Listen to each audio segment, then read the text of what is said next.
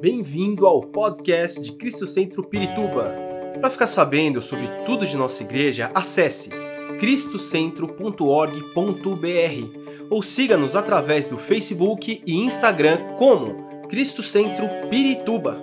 Você também pode ver essas e outras pregações no formato vídeo em YouTube barra Cristo Centro Pirituba Oficial. Seja bem-vindo à nossa casa apostólica. Nós estamos um mês que nós estamos falando sobre promessas. E nós, nessa manhã, o Senhor quer mais uma vez rememorar as promessas que Ele fez para nós. Ele quer também mais uma vez é, restabelecer a tua memória as promessas que Ele tem feito na nossa vida. Quantos creem assim? Amém? Eu te convido a abrir a tua Bíblia. Nós vamos ler dois textos inicialmente, começando por Gênesis, capítulo 17 versículos 15 ao 19. Gênesis, capítulo 17, versículos 15 a 19. Aleluia. Diz assim o texto: Disse também Deus a Abraão: De agora em diante, sua mulher já não se chamará Sarai. Seu nome será Sara. Eu a abençoarei e também por meio dela darei a você um filho. Sim, eu a abençoarei e dela procederão nações e reis de povos.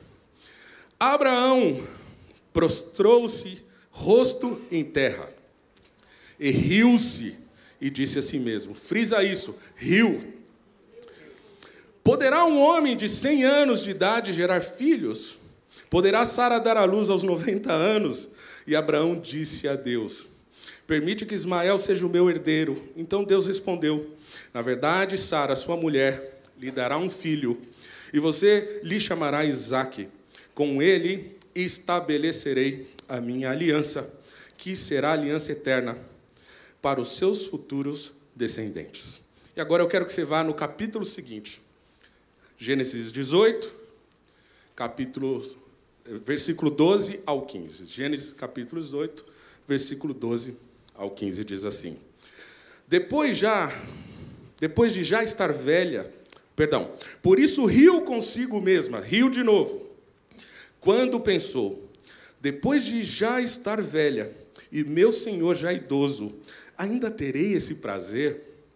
Mas o Senhor disse a Abraão: Porque Sara riu e disse: Poderei realmente dar à luz agora que sou idosa? Existe alguma coisa impossível para o Senhor? Na primavera voltarei a você, e Sara terá um filho. Sara teve medo e por isso mentiu. Eu não ri. Mas ele disse: Não negue. Você riu. Muito bem. Essa a história de Abraão e Sara é uma história muito conhecida. Muito conhecida de todos nós, seguramente em todo o universo cristão em todo o universo monoteísta, todos conhecem a história, é uma das histórias mais repercutidas no mundo.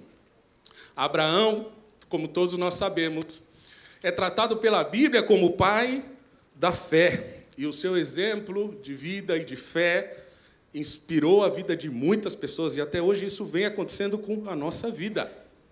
Mas, uma trajetória como de Abraão e Sara é muito difícil de ser vivida. Eles foram provados por Deus em vários momentos, até que pudessem receber de Deus uma promessa e receber de Deus um filho, como Deus havia falado. Porém, após terem recebido a promessa 25 anos antes e nada ter acontecido, começa a surgir o cansaço de esperar. E foi justamente isso que aconteceu com eles, principalmente com Sara. Se compararmos os dois textos que nós lemos aqui, nós vamos ver que em momentos diferentes, ao terem a promessa de Deus confirmada, eles reagiram da mesma forma, rindo. Mas o significado desse riso foi diferente. Por quê? Porque no capítulo de 17, quando Abraão ri, a sequência do texto não há nenhum sinal de reprovação desse riso. Mas quando você olha no capítulo 18, Deus não somente reprova o riso de Sara, como ele ainda chama a atenção de Sara. Por que existe uma diferença? Por que, que Deus recebe o riso de Abraão e não recebe o riso de Sara? É sobre isso que eu quero falar nessa manhã. E o tema da minha mensagem é: não ria da tua promessa. Não ria da tua promessa. Vamos lá, vamos entender o riso de Abraão em primeiro lugar. Primeiro a gente precisa entender o que está passando. Fica muito claro que o riso de Abraão ele está completamente associado a um ato de adoração e rendição. Se você olhar Gênesis aí 17, o versículo 17, a primeira parte do versículo diz: Abraão prostrou-se, rosto em terra, e riu-se. Há uma diferença muito grande aí. O que ele poderia estar vivendo ali, de repente a gente não sabe se era um simples riso, se era uma gargalhada, mas era um riso de alguém que tinha no seu coração uma certeza e que não estava duvidando da bênção que Deus havia prometido. Ele poderia estar surpreso de ter ouvido aquela promessa, a confirmação de uma promessa, depois de 25 anos, e mesmo depois do tempo todo ter passado, ele, tá, ele toma a seguinte posição: peraí, Deus está falando de novo, então eu vou confiar nele, eu não vou temer, eu vou seguir o que ele está falando. Ele pode ter ficado espantado. Porque a gente vê isso na sequência do versículo. Na segunda parte do versículo 17, a gente vê o espanto dele sendo dito, pensado, poderia um homem de 100 anos gerar filhos? Poderá Sara dar à luz aos 90 anos? Apesar das circunstâncias, ele riu, mas ele riu de ter sido surpreendido novamente pelo Senhor, dizendo: Ei, Abraão, lembra da minha promessa? Eu tenho ela ainda para te entregar. Eu tenho aqui nas minhas mãos. Esse encontro é tão impactante porque, apesar de ele reconhecer sua própria situação física, todas as impossibilidades natural dele ser pai, ele adora a Deus. Ele vai lá, se prostra, ele se rende e não dá por vencido e não, e não deixa de acreditar naquilo que Deus falou. O ato de prostrar-se não foi uma, uma simples uh, linguagem corporal de alguém que está duvidando, não. Sabe por que não? Se você for para a sua Bíblia aí, em Romanos capítulo 4, versículo 19 ao 21, nós temos aí a própria palavra de Deus, um outro texto, confirmando que esse ato de se prostrar e adorar e rir não foi um ato de dúvida. Vamos ler. Romanos 4, versículo 19 ao 21 diz assim: sem se enfraquecer na fé. Reconheceu que o seu corpo já estava sem vitalidade, pois já contava cerca de 100 anos de idade, e que também o ventre da Sara já estava sem vitalidade. Mesmo assim, não duvidou, nem foi incrédulo em relação à promessa de Deus, mas foi fortalecido em sua fé e deu glória a Deus. Olha isso, estando plenamente convencido de que ele era poderoso para cumprir o que havia prometido. olha a diferença, olha isso. Ele ri, mas em nenhum momento ele está rindo da promessa. Em nenhum momento ele está rindo de Deus. Ao contrário, ele está rindo assim: olha a minha condição. Eu tenho 100 anos e Deus ainda falou que vai me dar um filho. Meu Deus, eu tenho que rir porque isso é tremendo. Mas eu não duvido. Imagina então, imagina o que tava, poderia estar passando na cabeça de Abraão. Ele poderia ter tá um nó na sua cabeça. Falar, como Sara vai poder engravidar agora? Mas se Deus falou, eu vou acreditar. Sabe o que ele estava fazendo? Submetendo a mente dele à palavra de Deus, mesmo que ele estava vendo tudo diferente. Mesmo que ele estava vendo tudo o contrário, ele falou: se Deus falou que um velhinho como eu, com 100 anos, ser pai, não importa o que eu estou vendo, não importa o que eu estou vendo no espelho, não importa a minha condição, eu vou crer. Eu vou crer. Às vezes, irmãos, nós medimos o nosso Deus com a mesma medida que nós nos medimos. Porque se nós que muitas vezes falhamos com as nossas promessas, e às vezes nós falhamos, não é porque nós não queremos cumprir promessas. Sabe qual é a diferença? É que muitas vezes nós prometemos e estamos impossibilitados de cumprir uma promessa. E sabe o que a gente faz? A gente mede o nosso Deus pela mesma regra que a gente mede a nossa vida. Sabe quando Deus te promete algo, ele faz porque ele pode. A diferença entre Deus e nós é que nós podemos querer, mas não podemos realizar. Mas Deus, Ele quer e pode realizar. Por isso a gente tem que confiar naquilo que Deus fala, porque tudo que sai da boca de Deus sai com força de realização, e ninguém pode impedir o que Deus está falando. Se você olhar aí, Isaías capítulo 55, versículos 10 e 11, olha o que Deus está falando. Ele faz inclusive uma comparação. Ele diz assim: Olha, assim como a chuva e a neve descem dos céus e não voltam para ele sem regarem a terra e fazerem na brotar e florescer, para ela produzir semente para o semeador e o pão para o que come, assim também ocorre com a palavra que sai da minha boca ela não voltará para mim vazia, mas fará o desejo que atingirá o propósito para qual a enviei. Só Deus pode fazer isso. Só Deus. Por isso que Abraão teve o seu riso aceito por Jesus. Porque na verdade ele estava rindo da sua própria miséria humana. Ele estava rindo da sua própria condição. Ele diz: Ah, é? Olha o meu estado, se Deus está falando, eu creio que Ele vai fazer. Agora vamos olhar o riso de Sara. Vamos entender o que está acontecendo assim. Se você olhar lá, Gênesis capítulo 18 e 14, nós vemos já que Deus, Ele reprova esse riso. Fica muito claro. Tanto que na sequência da conversa, e Sara nem está no mesmo ambiente, ela está em outro lugar, escondida lá, preparando as coisas, e elas tão somente riam em si mesmas. Mas é interessante o que o texto diz. E no versículo 14, Deus faz uma pergunta: existe alguma coisa impossível para o Senhor? E aí, nós tomamos isso como uma palavra de promessa, e de fato é mas a gente precisa entender o que o texto também está dizendo. Essa pergunta é uma pergunta retórica. Você sabe que é uma pergunta retórica?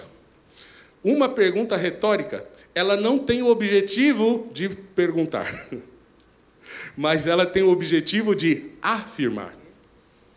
O que Deus estava fazendo era, eles não estavam perguntando para Sara se ela entendia que há alguma coisa impossível para ele. O que ele estava dizendo para ela era: não existe nada impossível para mim. Às vezes, a pergunta retórica ela pode até ser usada assim como um sarcasmo. Né? Quando, por exemplo, você está conversando e aí você diz assim para a pessoa: Você acha que eu nasci ontem? É lógico que a pessoa sabe que você não nasceu ontem, você está falando, né? Você está articulando uma ideia, obviamente você não nasceu ontem. Mas o que, que significa isso? Está dizendo assim: olha, você pensa que você está me enganando? Você pensa que eu não percebi o que você quer dizer? O que Deus está falando com Sara é justamente isso, é uma pergunta retórica. Quando ele fala, existe alguma coisa impossível, ele não está perguntando, ele está afirmando. Não existe nada. E sabe o que ele está dizendo? Olha só, Sara, esse teu riso é um riso de dúvida. Esse teu riso é um, é um riso de questionamento. Talvez o seu riso estivesse dizendo assim a Sara: se Deus realmente quisesse que eu fosse mãe, ele já teria feito há 25 anos atrás. Ele prometeu para mim. E aí eu te pergunto: quantas vezes a gente não faz o mesmo? que Deus promete algo para a gente. E a gente não é que duvida do poder de Deus, mas às vezes a gente olha e fala assim: não vai ter jeito, não vai acontecer. Eu duvido que vai acontecer. Existe uma diferença muitas vezes de não duvidar de Deus, mas duvidar de que Ele vai fazer aquilo que Ele prometeu. E muitas vezes nós fazemos isso. Mas esse encontro entre Deus e Abraão e Sara, ele tinha um propósito. E o propósito de Deus ali era confirmar mais uma vez, porque Deus conhece os nossos corações. E ele sabia que depois de esperar 25 anos, era hora dele renovar a sua promessa. Não que a promessa de Deus precisasse de renovação, mas aqueles corações precisavam renovar a sua fé e a sua expectativa. Hoje, o Senhor está aqui para dizer para você: estou renovando a tua esperança. Não importa o tempo que eu prometi, não ria da sua promessa, porque ela está chegando. Aleluia. Vamos ver, estava claro esse propósito. No capítulo 18, no versículo 9 e 10, a gente percebe isso, porque a conversa se dá entre Abraão e o Senhor, num outro lugar. E o Senhor pergunta: Onde está Sara, sua mulher? E ele responde: Ele está ali na tenda. Então disse o Senhor: Voltarei a você na primavera, e Sara, sua mulher, terá um filho. E Sara escutava a entrada da tenda atrás dele. Mais uma vez, será que Deus precisava perguntar para Abraão onde é que estava Sara? Não. Sabe o que está acontecendo aqui? Deus passa por ali e diz assim: Abraão, eu estou aqui para confirmar mais uma vez a promessa que eu fiz para vocês. Onde está tua mulher? Eu vou dizer para ela agora que eu vou gerar esse filho. E aí que está a grande questão. Porque o diálogo depois prossegue e a gente vê que Sara ri. E a coisa é tão séria que Deus corrige essa, esse posicionamento. O que Deus estava dizendo para ela assim: olha, para de rir da sua promessa, para de duvidar do que eu estou fazendo. E aí, sabe o que Sara faz? Ela mente, ela diz: Eu não ri. Eu não ri, não, não foi bem assim. Só foi, só foi um, uma risadinha, né? Que a gente faz também muitas vezes isso, não é? Olha, Senhor, não foi bem assim, mas Deus sabe, Ele conhece o nosso coração. Antes de sair a palavra pela nossa boca, que diz a palavra de Deus, o Senhor já conhece o nosso coração. Mas vamos entender, então, continuar entendendo por que, que Sara riu, por que ela duvidou. Primeiro, Sara riu porque ela fixou os olhos nas circunstâncias naturais. Uma das áreas mais primitivas do nosso cérebro é responsável pelos nossos sentimentos e por um instinto de preservação da vida. Até os animais têm esse processo sináptico no, no entendimento deles. E sabe, foi Deus que fez isso. Porque na palavra, na criação, no capítulo 1, Deus dá uma ordem: seja fecundos, multiplicai-vos, enchei a terra. E aí, se você observar o que a ciência diz, diz que o auge da fertilidade feminina ela acontece entre 16 e 25 anos de idade. A partir dos 25 anos, essa fertilidade ela começa a cair e depois do, dos 30 cai muito. E aí, uma mulher com mais de 40 anos, segundo a medicina, tem 2% de chance de engravidar. Aí eu pergunto para você, quais eram as chances reais de Sara aos 65? Qual era? E aí que está a questão. Porque Sara, ela está olhando os aspectos naturais. Por isso, é um riso de dúvida, um riso de questionamento. E muitas vezes nós fazemos isso, nós rimos da promessa de Deus porque, ela, porque nós esperamos que ela vai acontecer de forma humana e natural. Mas a, a, verdade é que uma promessa de Deus não pode acontecer de forma humana e natural. Porque Deus não é humano e nem natural.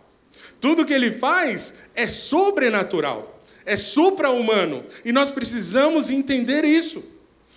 Quando Deus faz uma promessa, a gente não tem que ficar pensando como é que ele vai fazer. Como é que Deus vai fazer? Como é que ele vai cumprir? Ela vai acontecer sobrenaturalmente, na hora certa. Portanto, não duvide, não ria do que Deus disse que vai fazer na tua vida. A promessa, ela tem dia, hora, minuto, segundo para acontecer, já está determinado por Deus. Aquele que determinou na eternidade vai fazer cumprir no instante em que ele mesmo falou. Ninguém pode impedir uma promessa feita por Deus. Não olhe para a sua condição. Quantas vezes a gente fica pensando, Deus fez uma promessa para mim, Deus disse que me abençoaria, que eu teria celeiros cheios, que eu ia abençoar outras pessoas, e você está olhando para a sua conta bancária hoje, que não está lá grande coisa. E você fala assim: não tem como. Mas eu vou dizer para você: Deus não depende do sistema financeiro, Deus não depende do banco. O que ele faz é sobrenatural. Deus não depende do resultado do médico. Deus não depende de um diagnóstico dado. O que ele faz é sobrenatural. Deus não depende da tua ajuda para nada. Porque Ele é Deus e Ele, onde coloca a mão, onde Ele menciona uma palavra, vai acontecer. Ninguém pode impedir o que Deus está fazendo. Não pode. Aleluia. Glória a Deus. Oh, Jesus. Segundo aspecto, Sara riu da promessa porque não entendeu o tempo de Deus. E aqui nesse aspecto, todos nós, ou quase todos nós, erramos. Porque a gente não entende isso.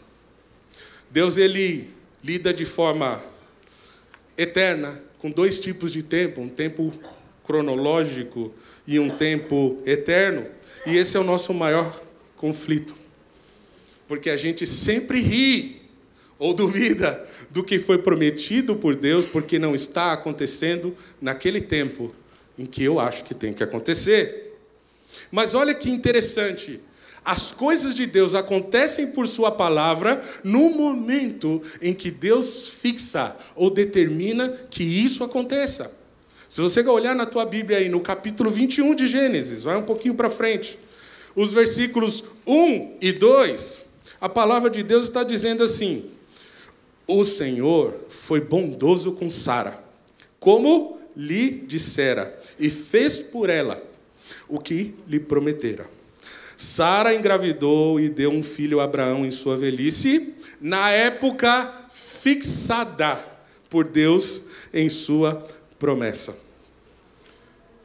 Deus vai fazer acontecer na tua vida no tempo fixado por Deus. Nós precisamos muitas vezes passar por situações para que Deus pro, possa produzir em nós aquilo que Ele deseja transformar, para que a gente possa viver a promessa de Deus. Às vezes a gente fica pensando, por que será que Deus quis que Sara e Abraão fossem pais na velhice?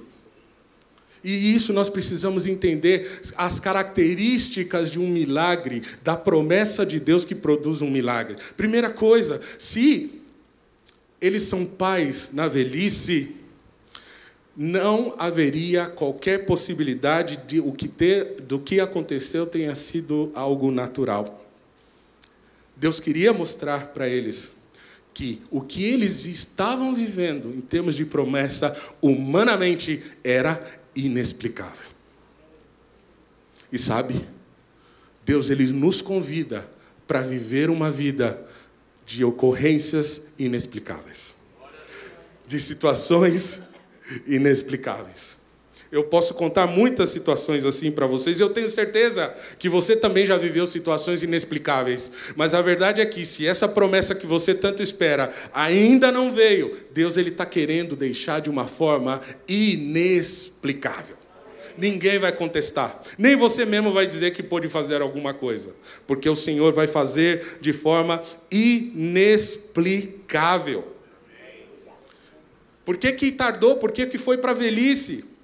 Porque Deus queria mudanças na vida de Abraão e de Sara.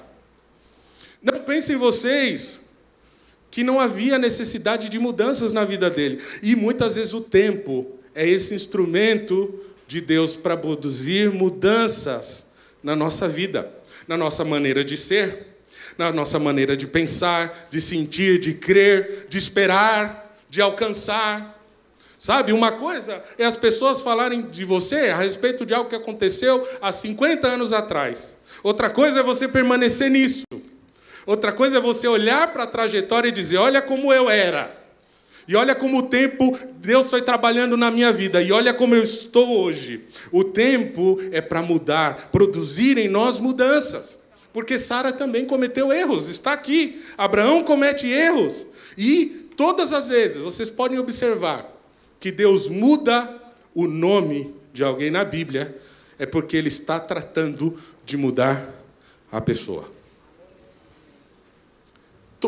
Na Bíblia, todas as vezes que alguém era batizado com um nome, aquele nome ele tinha ou um significado de característica daquela pessoa, ou tinha um significado da localidade, algum aspecto ou alguma ocorrência da vida daquela pessoa. O nome tinha essa importância. E o que, que Deus está fazendo? Ele muda o nome de Abraão para Abraão. E ele muda o nome de Sarai para Sara. De Abraão, ele tira o nome de pai exaltado para alguém que seria pai de multidões, pai de nações. E o nome de Sara, ele só troca a letra I pelo H. E o H que entra em Sara é o H que está no nome Iavé, que representa o sopro do Espírito de Deus. É onde vem toda a mudança. Deus vem e sopra sobre a vida deles. E esse sopro transforma aquele corpo velho em um corpo novo, cheio de vida, cheio da glória de Deus. E aquilo poderia reproduzir a promessa de Deus veio mudando, veio mudando. O tempo precisa passar, meus irmãos, na minha e na tua vida, para que o Senhor produza mudanças. Quantos estão dispostos a viver as mudanças de Deus? Eu se olho para a minha vida, eu vejo tanta mudança. E ainda falo assim, o Senhor continua mudando. Continua mudando. A obra está inacabada ainda, meu Deus. Continua, continua mudando. Vai, trabalha aí, meu Deus. Trabalha, trabalha na minha vida. Ah, deu, doeu, doeu, mas vai, continua. Trabalha na minha vida. Porque a mudança, ela, ela abre o espaço para que a promessa de Deus venha sobre a nossa vida. Porque na velhice, e por que não a mudança? Olha só, se eles não tivessem passado por tudo isso, eles não teriam sido quem eles eram. E eu vou explicar. Se Abraão é conhecido como o pai da fé, e ele está lá no, na galeria dos heróis da fé, em Hebreus capítulo 11, ele só está lá porque ele esperou uma promessa por 25 anos e viu a promessa ser cumprida. Essa mudança produziu nele não somente uma mudança de nome, mas essa mudança de nome traz sobre ele uma mudança de comportamento. Essa é a diferença. E é assim na nossa vida. Na nossa trajetória de alcançar as promessas de Deus, Ele vai nos moldando, Ele vai nos mudando, Ele vai forjando a nossa vida como modelo para muitos. É preciso passar por muitas coisas. Eu, no meu primeiro ano de casado, passando um dos momentos mais difíceis da minha vida, desempregado,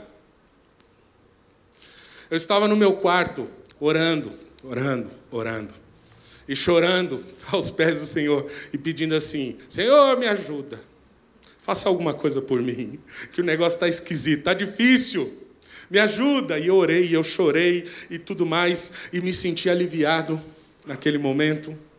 Talvez Deus quisesse até falar comigo ali na hora, mas às vezes a gente ora, despeja tudo nos pés do Senhor, levanta e vai embora. Eu fiz isso. Porque tinha que ir para a igreja. Quando eu chego na igreja, vem um irmão que o Senhor já recolheu. E ele me dá paz, ele estende a mão né, e me dá paz. Porque enquanto eu orava, eu perguntava, além de pedir o socorro de Deus, eu falava, Senhor, por quê? Por quê? Por que isso? Por quê? Vocês não fazem isso, eu sei que é só eu que faço isso. A gente não pergunta isso para Deus, né? Por quê? Por que, que eu estou passando por isso? Quando esse irmão me dá a mão, ele fala assim: a paz do Senhor, eu, a paz do Senhor. Ele diz assim: porque Jesus te ama. Aí eu olhei assim: por que o quê? Nem lembrava mais. Por que o quê? O que, que você está falando? Ele, das perguntas que você fez para o Senhor no teu quarto. Primeiro, porque Jesus te ama. E o fato dele te colocar em provas é o fato dele manifestar amor, porque a prova e o tempo te aperfeiçoam. Então, primeiro ele te ama, depois ele completa. E segundo, pode alguém ensinar sem ter vivido? Viva! Sabe o que Deus estava querendo formar em mim? Um modelo. Para que eu pudesse, em algum momento, compartilhar aquela experiência. Sabe? E pudesse entender o que Deus estava fazendo comigo e me tratando naquele momento. Eu estava orando porque eu estava com uma dívida e eu não tinha condições de pagá-la. E para terminar esse encontro com o irmão, ele abre a Bíblia e fala assim: Eu tenho algo para te dar. Falei, Amém. Lá vem um versículo de fogo agora. Pode mandar. Depois dessas duas aí, porque me ama e porque manda o versículo aí. Ele abre a Bíblia e tem um cheque no valor da minha dívida. No valor da minha dívida. É. Porque eu precisava passar por aquilo, meus irmãos. Nesse tempo de forja, Sara e Abraão receberam o sopro do Senhor. E aí então Sara, que era estéril, ela recebe o sopro de Deus e o seu corpo é transformado. Sabe, meus irmãos, quando se cumpre a promessa de Deus, a promessa de Deus provoca riso. Porque um ano depois desse encontro, onde ela, Sara, está rindo de dúvida ou até de um certo deboche, não sabemos, ela tem a promessa cumprida. Depois de um ano. E aquela promessa que não foi nada natural, foi sobrenatural, porque o nosso Deus é um Deus de relacionamento sobrenatural. Por isso eu digo para você, não fique imaginando se a promessa de Deus na tua vida vai ser grande ou pequena. Sabe por quê? Porque Deus é grandioso. Então a promessa não é pequena, porque ela não condiz com Deus que ele é. Se a promessa for pequena, não vem de um Deus grande. Deus vai fazer algo grande. E o que é sobrenatural para nós é comum para Deus. Porque para ele, o que é sobrenatural o que, que é diferente? O que, que é impossível? Haveria alguma coisa impossível para o Senhor? É uma pergunta retórica que Deus está fazendo para você nessa manhã. Tem alguma coisa impossível para Deus? Existe? Não existe. E Ele sempre vai nos surpreender. E quando a bênção chega, ela vai provocar risos na sua vida. Vamos ver essa diferença. Gênesis 21, do versículo 5 e 7, fica muito claro a diferença. Nós precisamos entender essa diferença. De um riso, que era um riso de dúvida, e agora um riso da promessa recebida. Diz assim: Estava ele com 100 anos de idade, quando lhe nasceu Isaque, seu filho. E Sara disse: Deus me encheu de riso e todos os que souberem disso rirão comigo. E acrescentou: Quem diria a Abraão que Sara amamentaria filhos? Contudo, eu lhe dei um filho em sua velhice. Chega a bênção de Deus, Troca o riso de dúvida por um riso de alegria, de júbilo, de poder carregar no próprio braço as bênçãos de Deus. E aqueles comentários duvidosos se transformam em comentários de espanto e dizendo assim: quem diria? Como é que eu estou vivendo isso? Como pode ser possível isso? E é o que Deus quer produzir em cada um de nós. Que você, ao alcançar algo de Deus, que a promessa que está chegando sobre a tua vida, você possa dizer assim: quem diria, hein? Quem diria? E que as pessoas que estejam ao teu redor riem também com você, de alegria, e possam dizer: Você viu a bênção do nosso irmão? Você viu como Deus mudou a vida da nossa irmã? Você viu como ela está diferente? Você viu como ela está feliz? Você viu como a vida está transformada? Ele fez, a promessa foi cumprida. Aleluia, aleluia. Glória a Deus. Glória a Deus. E nesse texto, Deus está ensinando para a gente não rir das promessas. Porque olha só, falamos do riso de Abraão, falamos do, da diferença do riso de Sara, falamos agora que o riso dela foi transformado num riso de satisfação, de alegria, não de dúvida. Mas você sabe o que significa Isaac? O nome Isaac significa ele irá rir, filho da alegria. Como Deus ri a própria bênção, o próprio milagre trazia nele mesmo o nome da alegria de Deus. Toda vez que, que vem a promessa de Deus, ela traz na sua própria essência uma alegria. Ela traz na própria essência a alegria que vem do Senhor. Alegria quando, quando o Senhor vem e Ele derrama tudo aquilo que Ele tem prometido, nós sorrimos, nós suspiramos, nós glorificamos a Deus, porque aquela promessa é muito maior do que nós estávamos pensando. E é assim todo o tempo. Por isso é muito bom esperar e receber a promessa de Deus no tempo certo, no tempo dele. Porque quando nós queremos antecipar a promessa de Deus, é porque ainda nós não demos conta da perfeição da ação de Deus. A perfeição da ação de Deus leva tempo. Aleluia. E eu quero concluir agora. Peço ajuda de um dos músicos, um pianista, alguém, por favor. E eu quero dizer assim: Deus é muito maior que as nossas expectativas. Quando a gente recebe um presente que a gente está acostumado, esse presente ele é comum. Você vai ter uma reação comum. Você vai ficar satisfeito? Vai. Mas é algo comum. Mas quando você recebe algo ou que você jamais iria pensar, que você jamais imaginava, ou que você está esperando e achando que não vai acontecer, a sua forma de reagir muda. O Salmo 126 diz que quando o Senhor trouxe os cativos de volta a Sião, foi como um sonho. A nossa boca encheu-se de riso e a nossa língua, língua de cantos de alegria. Até nas outras nações se dizia: O Senhor fez grandes coisas por este povo.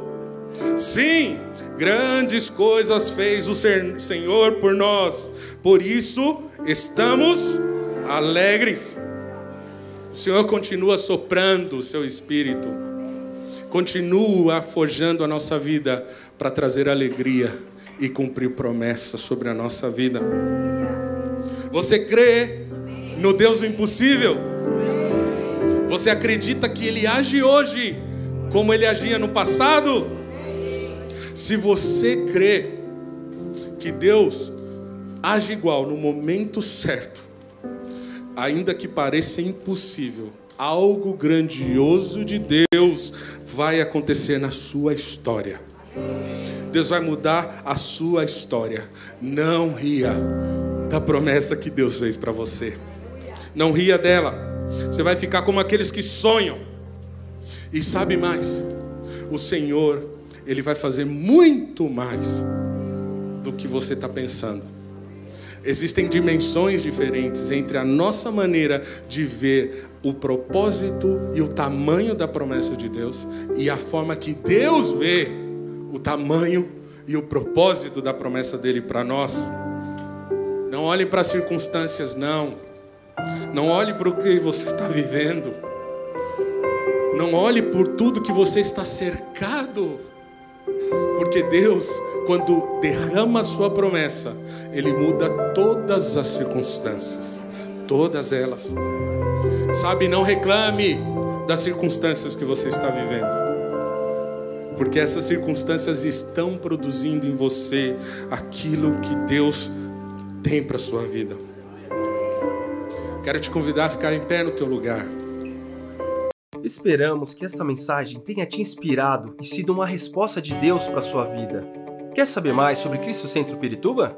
Siga-nos nas redes sociais no Facebook, Instagram e YouTube, ou visite nosso site em cristocentro.org.br.